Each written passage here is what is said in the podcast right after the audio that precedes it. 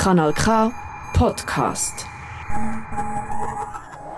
Guten Abend und herzlich willkommen zu deiner Dosis Literatur hier auf Kanal K. Ich freue mich sehr, zu wieder da sein mit dem David und unserer gemeinsamen Lieblingsbeschäftigung nachzugehen, zusammen über Bücher plaudern. Und äh, herzlich willkommen allen, die zuhören. Heute reden wir über Kala von Colin Walsh. Und ich stelle jetzt einfach mal schnell zum Anfang steile Thesen in den Raum. Es ist der Roman von der Gen Y. Der David und ich, beides mittelstolze Mitglieder von dieser Generation. Ja, bist du stolz drauf? Der David, der David fuchtelt schon mal an. Hoi, zuerst mal. Hoi Katja. Ähm, ja, ich weiß nicht, ich bin, ich bin weder stolz noch mittelstolz. Also ich bin einfach. Eben, mittelstolz. Das passt doch. also gut. Warum das der Roman von unserer Generation ist, dem gehen wir im Laufe dieser Sendung noch weiter nach. David, kannst du gerade mal erzählen, um was geht es denn in dem, ich würde schon fast sagen, Jahrzehnte-Roman? Oh, wow. Ich gehe, ich gehe steil rein. Ich bin begeistert, ihr merkt okay. es. Bevor du zusammenfasst, wir sind also top aktuell. Auch das Buch ist gerade diesen Sommer erschienen. Ähm, bis jetzt nur auf Englisch. Aber ich würde auch auf keinen Fall eine Übersetzung lesen, weil die Sprache ist fantastisch. So, jetzt höre ich auf schwärmen und David, erzähl doch bitte, um was es geht. Kala von Colin Walsh ist eine Geschichte von drei Leuten, die zurückkommen oder auch geblieben sind, aber sich wieder treffen in einem Touristenstädtchen an der Westküste von Irland mit dem Namen Kinlow oder Kinlow. Wir können das jetzt gerade schnell den Disclaimer einfügen. Irische Namen sind wirklich tough und absolut unklar, wie man die ausspricht. Wir bitten um Verzeihung, wir haben uns das Beste gegeben. Wir reden jetzt, einigen wir uns auf Kinlow für die Sendung. Falls es jemand besser weiß, bitte geben Bescheid. Und die drei Menschen, etwa ich sag, Mitte 30 ungefähr, kommen zurück, treffen sich wieder in dieser Touristenstadt und erinnern sich zurück an ihre Jugend, die sie miteinander verbracht haben. Sie sind eine Gang. Gewesen. Es hat dort noch andere Mitglieder aber wir lesen aus der Perspektive von drei Figuren, nämlich dem Joe, der Helen und dem Mosch. Und diese drei Figuren erleben wir immer wieder Kapitel für Kapitel ihre Sicht vom Jetzt, wie es gerade ist in dieser, in dieser Touristenstadt. Äh, der Musch ist immer dort geblieben, schafft im Kaffee von seiner Mutter. Er ist äh, entstellt im Gesicht und wirkt sehr schüch, vielleicht wegen dem, aber auch sonst grundsätzlich eher eine zurückhaltendere Figur. Dann gibt es Helen. Helen kommt zurück, weil ihr Vater heiratet.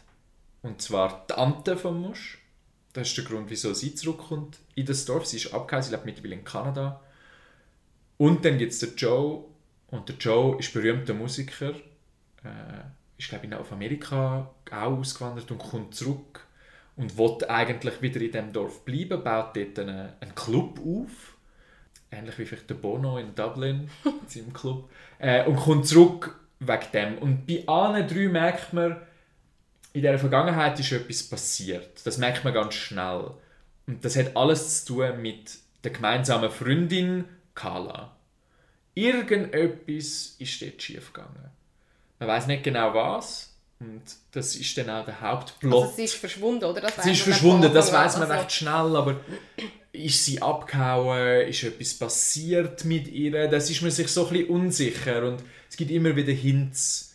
Äh, Und der, der, der Roman erzählt eigentlich die Geschichte einerseits von was ist wirklich passiert, was hat das für Auswirkungen im Heute. Dass so jemand, eine Liebespartnerin im Fall von Joe, eine gute Freundin im Fall von, von der Helen und dem Musch, wenn so jemand einfach verschwindet sich im Alter von 15 in so einer extrem prägenden Zeit.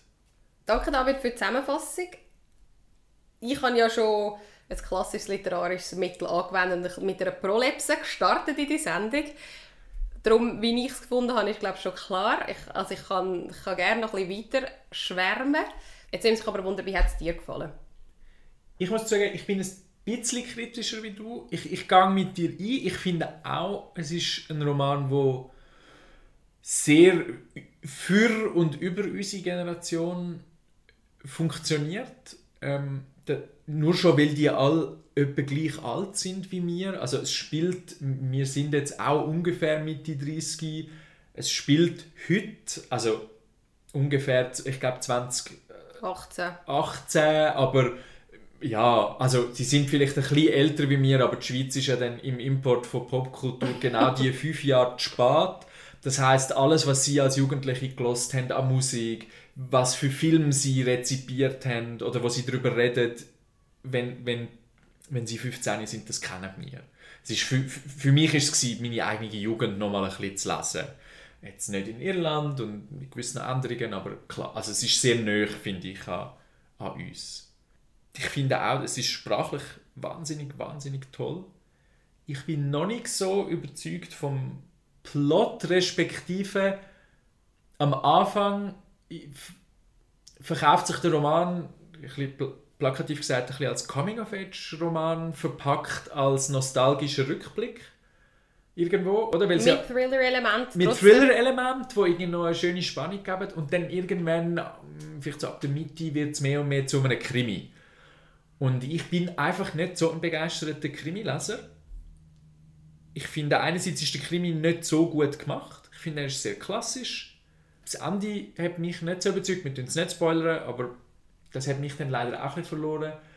Und darum, ich finde, es ist ein, ein, guter Roman, aber er kommt nicht meine totale Unterstützung über wie jetzt du. Also ein Jahrhundertroman ist es für mich. Ein Jahrzehnt. Jahrzehntroman, Entschuldigung. Entschuldigung. ähm, Okay, also auch, auch positiv, aber nicht ganz so äh, restlos begeistert. Ich bin auch nicht also ich habe einen kleinen, kleinen Rest, eine, Skeps, eine kleine Restskepsis habe ich auch. Können wir nachher noch, gerne noch weiter darüber reden. Ähm, aber so meine Grundstimmung dem Buch gegenüber ist ah, überwältigend. Ja, das ist toll. Ähm, weil wir jetzt schon von dieser fantastischen Sprache geredet haben, David, liest doch mal etwas vor, damit unsere ZuhörerInnen auch diese fantastische Sprache miterleben Sehr gerne. Was ich gerne würde vorlesen ist tatsächlich der Start, das allererste Kapitel, direkt nach dem Index of Main Characters. Äh, das hat tatsächlich sehr viele Figuren. Ich habe jetzt nur sehr wenig vorgestellt. Ähm, euch zu lieb, auch mir zu lieb, ehrlich gesagt. Ich bin am Index super dankbar gewesen. Ich habe wirklich regelmäßig zurückblättern. Wie ist jetzt der mit dem verwandt? Weil es sind auch alle irgendwie ein bisschen verwandt. Und was, was man dort, ich muss noch schnell ein bisschen ausholen, weil was toll ist, die erste Figur, die vorkommt beim Index von der Hauptfiguren, und so heißt er wirklich, ist The Place, Kinlow. Das ist schon schön. Also es gibt, es gibt die, die Stadt und es ist irgendwie toll, das ist durchaus eine Figur und das merkt man dem Roman auch. Ah, ich bin nie da gewesen, ich kenne den Ort nicht, aber das ist ganz zentral ein, der, die Ortschaft. Äh, oder die Ortschaft ist auch Teil von dieser von, dem, von dieser Gruppe an Figuren, um die es geht. Und wir fangen an mit dem ersten Kapitel nach dem Index. Summer 2003. We're perched on our bikes at the top of the hill. There's a turning melt of sky above us, the town's glittering below. We're 15, and it's the summer of our lives, so Kinlo is getting itself up into the moment with us. The whole town's pure responsive to our energies. It races with us in the rhythms of the half light, hums over the distant fields through the twisting flow of the River Purr, warms itself across the slated rooftops and ledges, climbs with us in the ticking turns of our bikes as we wheel them about the top of the hill our sneakers, scuffling the gravel as we turn to stare down the barrel of the evening, the tip of our front wheels slowly, carefully, to the edge. We are the girls. Carla, Eife, Helen. We are the boys. Aiden, Joe, Mosch. Da sieht man schon mega, mega gut, wie Kinlow eine Figur ist. Ja. dass es, es ist, eine Rolle spielt. Ja, es ist Teil, es ist die ganze Energie oder eine Stadt macht mit und dreht sie mit und, und reagiert auf ihre Energie und ich finde, das kennt man doch so in dem Alter von 15, wo irgendwie wo alles lebt um einen herum und alles schnuft mit einem, wenn man auf dem Velo rast. Das ist nicht nur man selber und es ist eben ein We. Das ist der Rest ist aus dem I respektive Joe Kapitel sind You Also aus der Ich-Perspektive, aus der Du-Perspektive, das ist der einzige, der Anfang ist «We» und das, das Gemeinschaftsgefühl von 15, von der Gang, wir sind Girls und Boys, alle, oder? Das ist... Ja, und also es ist, man, man ist doch genau dort, ich habe das Gefühl, ich habe mit 15 einen von den Summer of, Summers of my life gehabt. Und man, man spürt es, man schmeckt es, man, man, man, ist absolut dort. Mhm. Und weil du es schon gerade angesprochen hast, ähm, das «We», das hat mich am Anfang mega irritiert. «We» finde ich eine sehr untypische mhm. Erzählperspektive. Weil, wie, wie kann eine Stimme, die man hat als Erzählinstanz, ein Kollektiv abbilden? Schon das habe ich mega spannend gefunden. Ich war dort schon, schon so begeistert von dieser Idee überhaupt. Also mir ist jetzt nichts anderes bekannt. Also in dieser Form von so, einer, so einer Art Roman, wo man, wo man im Wir redet. Ja, mir geht auf, auf Anhieb auch nicht. Und, es ist und, ungewöhnlich, ja. Und noch viel spannender finde ich wirklich, vielleicht können wir ganz schnell auf das eingehen, ähm, mhm. die, genau, Helen und Musch werden das Ich-Perspektive erzählt. Das ist relativ typisch, wenn man so drei verschiedene Erzählperspektiven hat auf eigentlich die gleiche Handlung, dass Wo, es jeweils in der Ich-Perspektive ist, ja nur ganz schnell einhängen, wo man aber auch muss sagen, dass sich die Kapitel deutlich unterscheiden, sprachlich. Sie sind zwar beide aus der Ich-Perspektive, aber ich würde sagen, nach einem Absatz blind, wenn man das Buch gelesen hat, weiß man, welche Figur das redet. Äh, auch wenn es nicht vorkommt im Text, weil es wirklich einfach gut geschrieben ist und die wirklich eine andere Stimme haben.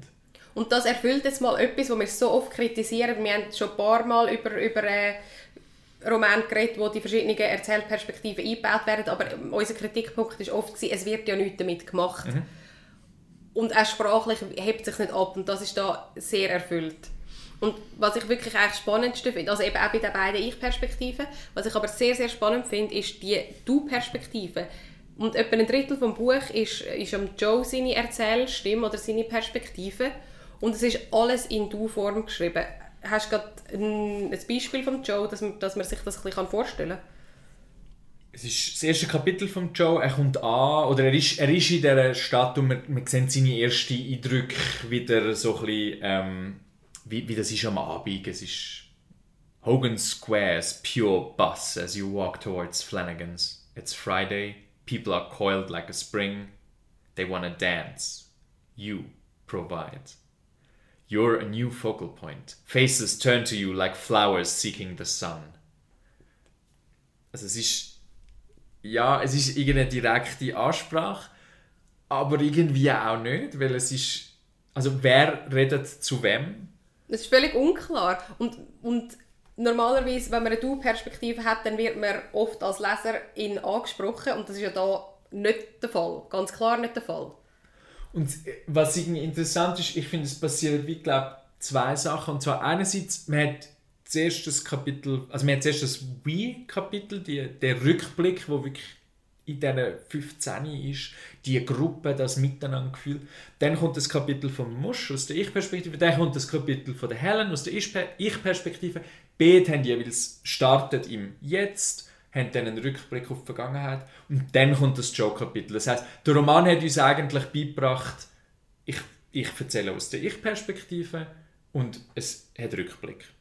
Und jetzt kommt das und irgendwie spannende, ich glaube, oder es macht einerseits hat es mit mir gemacht, aha, ich bin im Kopf von Joe und er redet über sich selber in der zweiten Person. Das schafft irgendwo eine gewisse Distanz, finde ich. Weil er zu sich selber dann so ja auch eine Distanz hat. Gleichzeitig hat es aber dann den Trick, dass es mich direkt anspricht und mich zum Joe macht. Also es hat einerseits schafft es eine Distanz und gleichzeitig schafft es eine extreme Nähe. Und das bleibt, finde ich, während dem ganzen Text so, dass es, es ist einerseits die Figur, wo man mega nah dran ist, schräg nah, und gleichzeitig ist man ihr sehr distanziert und das passt total zu der Figur, wo ein Rockstar ist, wo aber das Leben nicht wirklich im Griff hat, wo Alkoholprobleme hat, das kommt schnell raus, wo irgendwie unzufrieden ist. Sich selber sich nicht mag. Sich selber nicht mag, genau. Und das ist so spannend, weil man irgendwie, man wird in die Position drängt und gleichzeitig wird man von ihrer Furt drängt. Und das finde ich ist mega ein guter... Also da, da weiß einfach jemand, wie mit Handwerk arbeiten, um eine Figur zu erzählen und um etwas mit der Leserschaft zu machen. Und wa- was ich finde, passt auch sehr gut in das, was du gerade erzählt hast oder beschrieben hast vom Joe, ist, ich finde, es wirkt, auf mich hat es immer vorwurfsvoll gewirkt. Du, du machst das nicht, du machst das, dort hast du das gemacht. Es ist so das Ankl die anklagende Tonalität, wo die Du-Perspektive sicher sehr viel dazu beiträgt. Ähm, weil das, das kennt man vielleicht auch, wenn man, wenn man mit sich selber nicht nett redet. so, jetzt hast du das wieder nicht können. Ja, stimmt. Das ist schon so ein bisschen das, vielleicht nur in meinem komischen Nein, Kopf, nein. aber so das, ah, jetzt bist du wieder zu spät gewesen, jetzt hast du das wieder verhängt, jetzt, und, und so das, wirklich eben schon, wie man mit sich selber redet, aber es ist nicht die nette Art, wie man mit sich selber redet, wenn man in der Mhm. Du-Form ist. Ja, ich glaub, ja, das ist spannend. Ich habe das Gefühl, das könnte könnte es nicht auch damit zu tun haben, alle drei Figuren, äh, alle drei Erzählinstanzen sind unzufrieden und haben sich auf verschiedene Arten, glaube ich, sind auf verschiedene Arten geflüchtet. Helen ist auf Kanada abgehauen, hat keinen Kontakt mehr eigentlich mit ihrem Elternhaus, ist total entfremdet von ihrer Schwester und von ihrem Vater, ähm, ist auch total nervös, als sie heimkommt. Muss halt, weil es eine Hochzeit ist, so, aber es ist wie sehr viel Entfremdung da. Der Musch hat sich extrem in sich selber zurückgezogen. Der verschwindet fast schon in sich hinein, geht auch nicht mehr raus, ist, nachdem er das Kaffee zugemacht hat, sauft er. Es- In seinem Kaffee In seinem Kaffee seine Dose, rein. die er vorher gekauft hat. mehrere Dosen Bier, also wirklich verschwindet einfach komplett in sich. Und der Joe redet schon im ersten Kapitel ein paar Sätze, nach, nachdem was ich jetzt vorgelesen habe, kommt der Other Place vor. Und der Other Place ist Hollywood, ist Fame, ist etwas, was bisschen besser ist als die Realität. Sehnsucht. Ein Sehnsuchtsort, aber auch ein Projektionsort. Und mit You projiziert der Text das auf uns zurück oder raus, aus dem Text raus. Also es ist wie immer in den Other Place inne projiziert, aber nicht aus dem Other Place raus erzählt. Also die These, die jetzt gerade entsteht, müssen wir am Text genauer überprüfen, aber er hat, glaube ich, Spontan würde ich sagen, es verhebt ziemlich gut. oder? Ja. Und dann hat es eben auch immer mit Schuld zu tun, weil eigentlich will ich dort sein, aber ich bin nicht dort und ich schaffe es nicht, dort anzukommen. Und dann ist es eben wieder der Vorwurf, du hast es gleich nicht geschafft. Seit du 15 bist, willst du in other place. Du bist jetzt berühmt und bla bla bla, aber du bist immer noch nicht dort. Du bist so physisch vielleicht im Other Place, aber mental hast du es eben nicht geschafft. Du bist eben immer noch in Kinlo. Ja. Und träumst immer noch den Kala nach, der verschwunden ist. Und bist zutiefst verletzt, dass sie dich alleine hat. Ja, Mr. Walsh. Hut hat, ab. hat schon, Chapeau, hat schon etwas drauf. Nein, ich bin wirklich beeindruckt. Und äh, ich weiß nicht, ob wir es schon betont haben oder überhaupt erwähnt haben, es ist ein, es ist ein Debütroman. Ich, ich, ich überlege jetzt gerade, mit welchem Thema wir weiterfahren wollen, weil ich, ich, wir haben noch einige. Also was ich, ich finde immer noch, die These steht immer noch in der Raum, es ist ein, es ist ein Ah. Roman von unserer Generation. Und die, die hast du aufgebracht, darum Die- tu, doch mir mal, tu doch mal uns erzählen. Wie wir so gerne sagen, am Text festmachen. Genau, bitte. Ich suche da schnell die Stelle raus, wo ich zu dem, aber jetzt habe ich gerade meine andere Lieblingsstelle, die kommt nachher noch. Also meine andere, meine eigentliche Lieblingsstelle kommt nachher.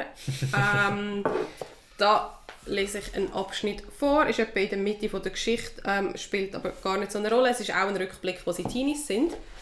Up ahead on the coast road, there's a bunch of teenagers, guys and girls. You see them, but teenagers only see each other. You don't understand kids' clothes anymore, what it all means. Back in the day, things were tribal, clear lines. Your haircut and your clothes said what music you liked, how smart you were, whether or not you were real, if you were reaching for the other place or stuck in the gutter. Internet's taken all of that, mangled the codes. People are mongrels of whatever the fuck now. Kurt Cobain shot himself for being a sellout, and these kids wouldn't even grasp the concept. you hate these kids. You wish you were these kids. Envy their obliviousness, like the world had just come into being and existed only for you and your friends, and all you had was time. Ah, ich bin gerührt. ich bin, toll. ah, es ist, es ist simpel in dem Sinn, aber es ist so eine genaue Beobachtung und auf so eine, ah, auf so eine nicht pathetische Art trifft es mich wirklich so genau in meiner Jugend. Ja, und ich, ich finde genau, was du sagst, ich glaube, es ist so, es ist so genau beobachtet. Und, und das, obwohl es simpel, vermeintlich simpel ist, das ist auch schwierig, oder so etwas einfach zu fassen, ohne dass es in kompletten Kitsch abdriftet, ohne dass es zum, zum schon etwas vorwegnehmen, was später noch kommt, in die Sentimentalität abzudriften. Es ist es hat eine gewisse Nostalgie, es hat eine Schon Sehnsucht Grenze, nach ja. dieser Mhm. Zeit, aber es ist, ich glaube, es ist schon, es, es tüpft schon immer wieder Sachen, wo irgendwie wirklich etwas mit einem zu tun haben. Ähm, es gibt äh, wie die umgekehrte Stelle, wo ich dann auch wieder so kenne, wo, wo glaube die Nostalgie Ding erfüllt ist, du musst fängt an, ich glaube das erste Kapitel von ihm I'm the wrong side of 30 and I still love it when summer bursts over this town. That school holiday vibe. First hint of sunscreen or cut grass hits the air and I get the tingly belly flap feeling. It's always a surprise like. Und das ist doch so, so, ja, aber es Ich ist, spüre es so fest. Dass ich, ich habe das in Anfang I'm also on the wrong side of 30. Und ich habe das jeden Sommer. Im Mai, wenn es warm wird. Ah, wir, ah, es ist einfach... Okay, ich muss nicht so umschreien, Entschuldigung, es lassen ja noch Leute zu. Aber aber es ist der School Holiday Vibe, oder? Das ist das, ich glaube, wir sind noch nicht genug an dieser Zeit, dass es noch, dass es, dass es nicht schon komplette Nostalgie ist. Aber wir sind doch auch schon zu weit weg, dass es noch mega äh, Realität ist, School Holiday. Also, dass wir es erleben würden, oder? kennst du den wahrscheinlich nicht, aber es gibt so auf Instagram Dude with a Sign oder so heißt es, glaube Und das ist einfach so einer, der glaube in New York steht, so ein Kartonschild hat und einfach immer so Sätze drauf schreibt. Das ist mega bekannt, ist auch so gesponsert und dann hat es halt so lustige Werbesachen drauf. Und äh, jetzt habe ich gerade letzte eins gesehen, I miss back to school shopping. Oh. Und, das, und auch das, also es geht ja voll in das Gleiche hin. Ich so, ah, früher haben wir, und so wie die, wie die, die neuen Bleistift und, und Heft geschmeckt haben und ah, man hat irgendwie vielleicht einen neuen Rucksack oder so, das, das ist wirklich, da werde ich wirklich super emotional. Ähm, das, sind, das sind doch so irgendwie, oder für mich zumindest, mega schöne Erinnerungen. Da muss ich jetzt einfach schnell, schon meine Pflicht, schnell an äh, Emil Manzer Selig erinnern. Ah, klar, ist mir auch spontan in den Sinn gekommen. Was? Entschuldigung, Der Emil Manzer war Schweizer Strassenkünstler und selbsternannter Stadtpräsident von Luzern. Und der ist, äh, der ist der Original Guy with a Sign. Gewesen. Der ist immer in Luzern umeinander gelaufen mit Schildern. Zum Beispiel wäre ja auch gerne etwas Besseres.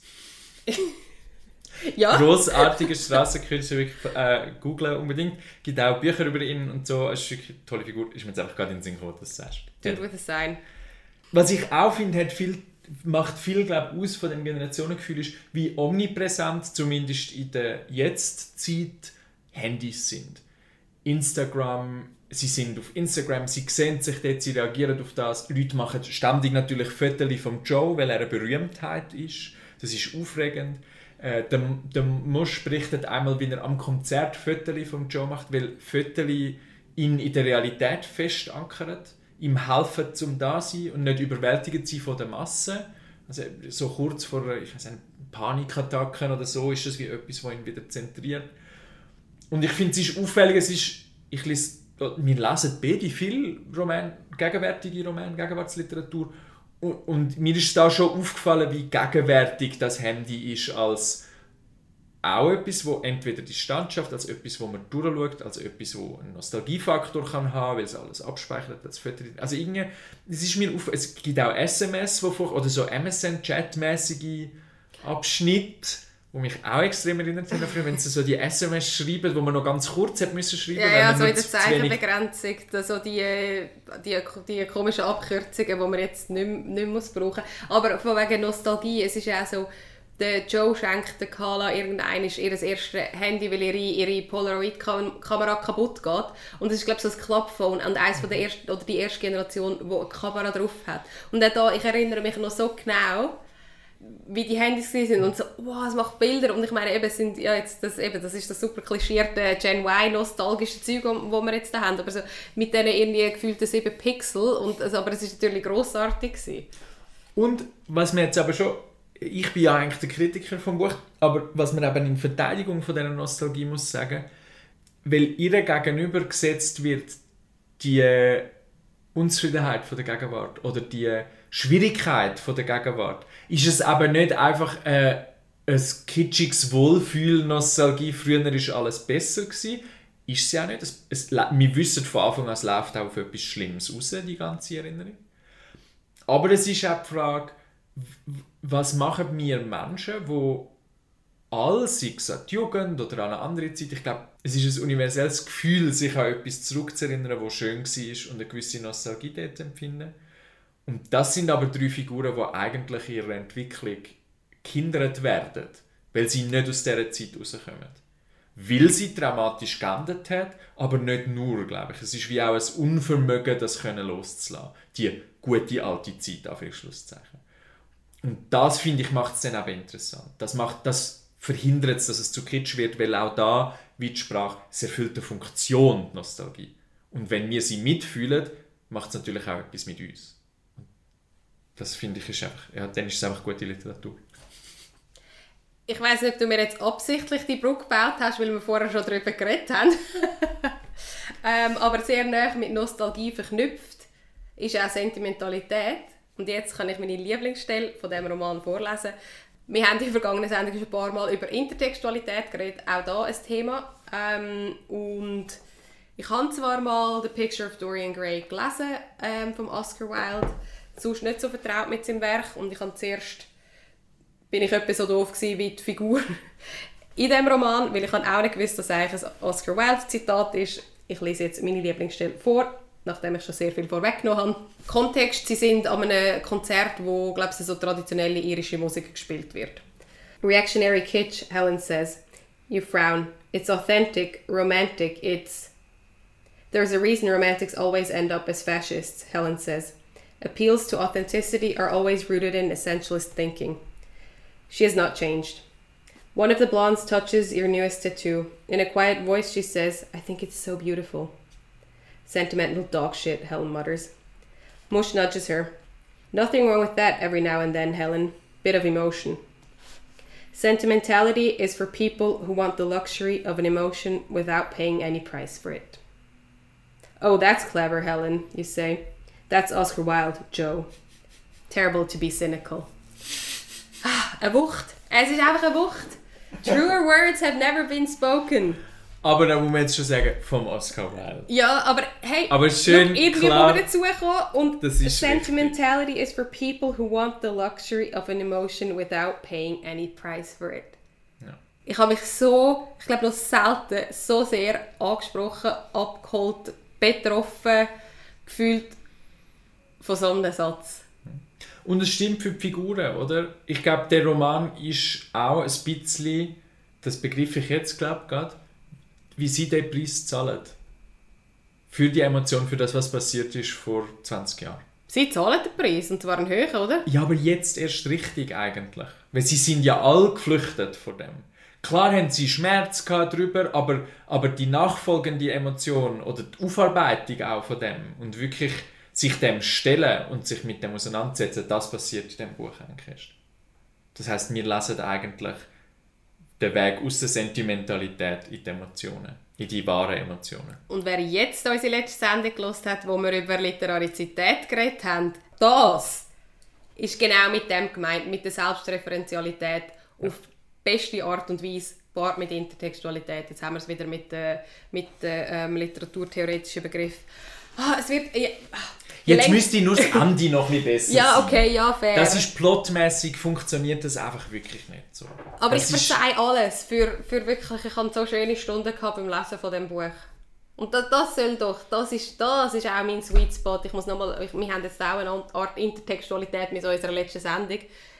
Das ist wirklich mein absoluter Sweet Spot von Literatur, weil es ist sprachlich, es ist sogar noch drüber, weil es ist sprachlich nicht nur nicht störend, wie wir uns ja letztes Mal darauf geeinigt haben, sondern überragend, unterhaltsam, rührend, und ja, der Plot am Schluss lässt ein bisschen zu wünschen übrig. Und das wäre eigentlich meine zweite These noch, die ich sonst jetzt noch einbringen kann, wenn wir jetzt so zum Plot langsam kommen. Die Auflösung von einem Krimi ist immer eine Enttäuschung. Ja, also ich, ich, eben, ich bin nicht der große Krimileser, aber ich finde meistens schon. Und ich finde da auch, er, er, der Roman fängt dann irgendwann an den klassischen Strukturen von einem Krimi zu folgen. Er wird immer schneller, es passiert immer mehr, es kommen immer mehr auf Schlusszeichen schlimme Sachen raus über die Stadt und irgendwie krimineller Untergrund und dieses und jenes. Ich wollte jetzt auch nicht irgendeinen Spoiler, aber Und es ist dann so too much, es ist dann so überladen. Und all die Themen, die am Anfang so schön eingeführt werden, verlieren so an Wichtigkeit, weil jetzt muss man ja noch den Krimi schnell fertig erzählen. Ja, und das ist wirklich, das ist schade. Ja. Ähm, perfekt wäre ja, das wäre ja dann auch kitschig. Nein, das ist wirklich, die Erzählung lässt sich am Anfang deiner Meinung nach David ein bisschen zu viel Zeit und gewisse Sachen hätte man für dich können streichen für mich hat es gestimmt. Und baut sehr langsam auf, mega genaue Figurenzeichnung, Liebe fürs Detail und, und wirklich so eine dehnte Erzählung. Mhm. Weil es sind ja auch die, also vor allem die Zeit, die im Jetzt spielt. Es ist ein Wochenende. Genau, es sind, sind drei Tage oder so. Ja. Und, und die sind eben auf, keine Ahnung, 300 Seiten ausdehnt, natürlich mit, mit dem Rückblick.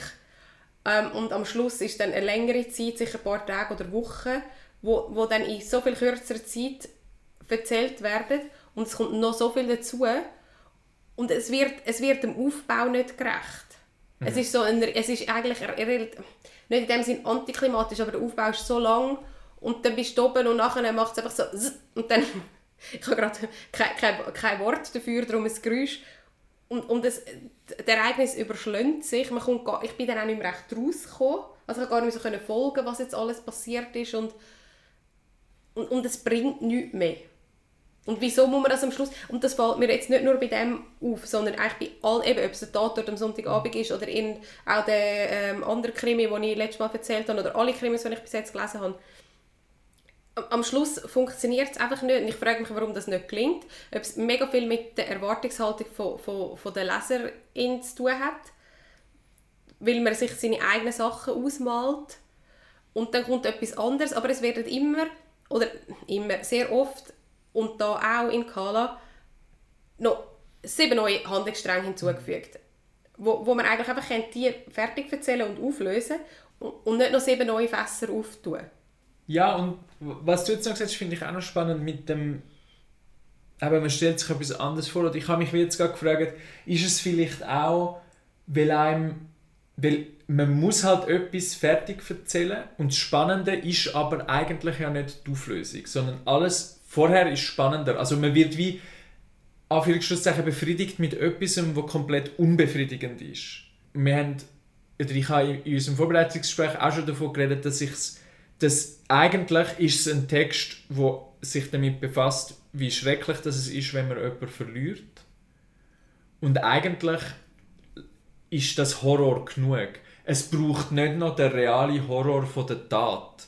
Weil die und noch drei andere Taten. Und drei andere Taten noch, aber die sind eigentlich banal und werden dann aber so als Auflösung verkauft. Jetzt ist die Geschichte vorbei. Aber eigentlich erzählt mir der Text die ganze Zeit den komplett nicht banale Horror von ein junges, also überhaupt das Leben, aber da auch noch ein junges Menschenleben wird zerstört und zerstört mit dem anderen Leben, mit dem, dem Verlust. Und das ist eigentlich der Krimi. Und die eigentliche Tat ist so ja, dann halt so etwas Banales, wo man am Schluss noch irgendwie noch muss reindrücken muss, weil das gehört sich halt.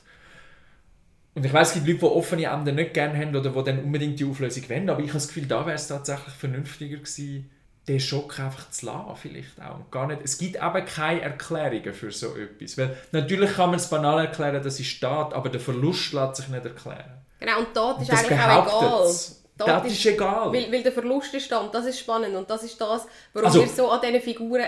Also, jetzt, jetzt rein literarisch ja, gesprochen natürlich. natürlich, ich tue da überhaupt nicht... nein, also. nein, nein, sicher. Aber das ist ja der Grund, warum wir an diesen Figuren kleben, warum wir mitfühlen, warum sie uns, uns rühren, weil sie auch 15 Jahre später zurückkommen ja. und sie sind einfach... Und darum macht das auch mega Sinn mit diesen Rückblenden, weil sie sind irgendwann mit ihrem Empfinden, ihrem Dasein, sind sie noch 15. Ja. Weil das dort passiert ist und das so ein Einschnittsereignis war. Und das einfach noch Teil ist auch von ihrer mhm. aktuellen Realität. Ja. Das ist, bis zu einem gewissen Grad sind sie wie stehen geblieben. Auf, alle auf andere Arten, aber sie sind stehen geblieben in, diesem, in dieser Zeit. Aber absolute Leseempfehlung von dir? Von mir wirklich, ich habe es auch schon allen, die ich kenne, erzählt und gesagt, ihr müsst das lesen, es ist eine absolute Wucht. Ich empfehle auch euch, liebe ZuhörerInnen, Carla vom Colin Walsh wärmstens. Ähm, nimmt mich wunder, wie ihr das Ende findet oder wie ihr das so handelt. Äh, Lasst uns wissen. Lasst uns wissen. Auf Auf, Insta. genau, auf Instagram. Der Da- Der David ist jetzt auch wieder auf Instagram. Äh, lasst uns wissen. Unter dosis.lit erreicht ihr uns. Ähm, ich bin gespannt. Und zum Abschluss noch etwas ganz Unsentimentales, ähm, nochmal vom Emil Manzer. Er, ist, äh, hat sich selber umgebracht, er ist in die Reus gumpet und ist gestorben und hat ein Plakat hinterlassen und auf dem ist gestanden Krebs, Abkürzung in den Himmel. Das wäre eigentlich wirklich ein wunderschönes, perfektes Ende gewesen. So als hätten wir es geplant, was wir wirklich nicht haben. Aber du hast noch eine Empfehlung abgeben, die auch mega gut zu der heutigen Sendung passt. Ja, ich habe natürlich meine Empfehlung vergessen. Was ich gerne empfehlen würde, ist ein Roman, der sich tatsächlich nur mit dem Verlust beschäftigt. Das ist eine ähnliche Geschichte, sie ist ganz anders erzählt. Es spielt in Amerika, eine Kleinstadt in Amerika. Eine junge Frau verschwindet und hinterlässt die Kleinstadt erschüttert. Und man folgt der Suche nach dieser Frau und vor allem aber, ähm, wie geht man mit so einem Verlust um. Man weiß nicht, wieso sie verschwunden ist. Sie kommt nicht zurück. Und, und man steht erschüttert vor dieser Tatsache, dass jemand fehlt. Die Familie steht erschüttert, Freunde, eine ganze, eine ganze Gemeinschaft. Songs for the Missing von Stuart O'Nan heißt der Roman. Eine absolute Empfehlung. Es ist ein Roman, den ich gelesen habe und das Gefühl hatte, das ist so ein großzügiger und menschlicher Blick auf Menschen, auf Figuren. Das habe ich selten so gelesen. Wahnsinniger Roman. Äh, Also wer sich, wer sich mit dem Thema noch anders beschäftigen vielleicht nach Kala dann der Krimi will hinter sich lassen und nur noch in die Verzweiflung gehen. Nein, es ist gar nicht nur Verzweiflung, aber es ist durchaus ein sehr trauriges Buch. Dem kann ich das sehr empfehlen. Stuart O'Nan, Songs for the Missing. Ich werde auf jeden Fall das als nächstes lesen. Danke vielmals für die Empfehlung. Und danke vielmals für die schöne Sendung. David, ich habe sehr Spass gehabt beim Lesen und ich habe auch das Gespräch mit dir sehr genossen. Gleichfalls. Das ist ein Kanal K Podcast gsi. Jederzeit zum Nachhören auf kanalk.ch oder auf deinem Podcast App.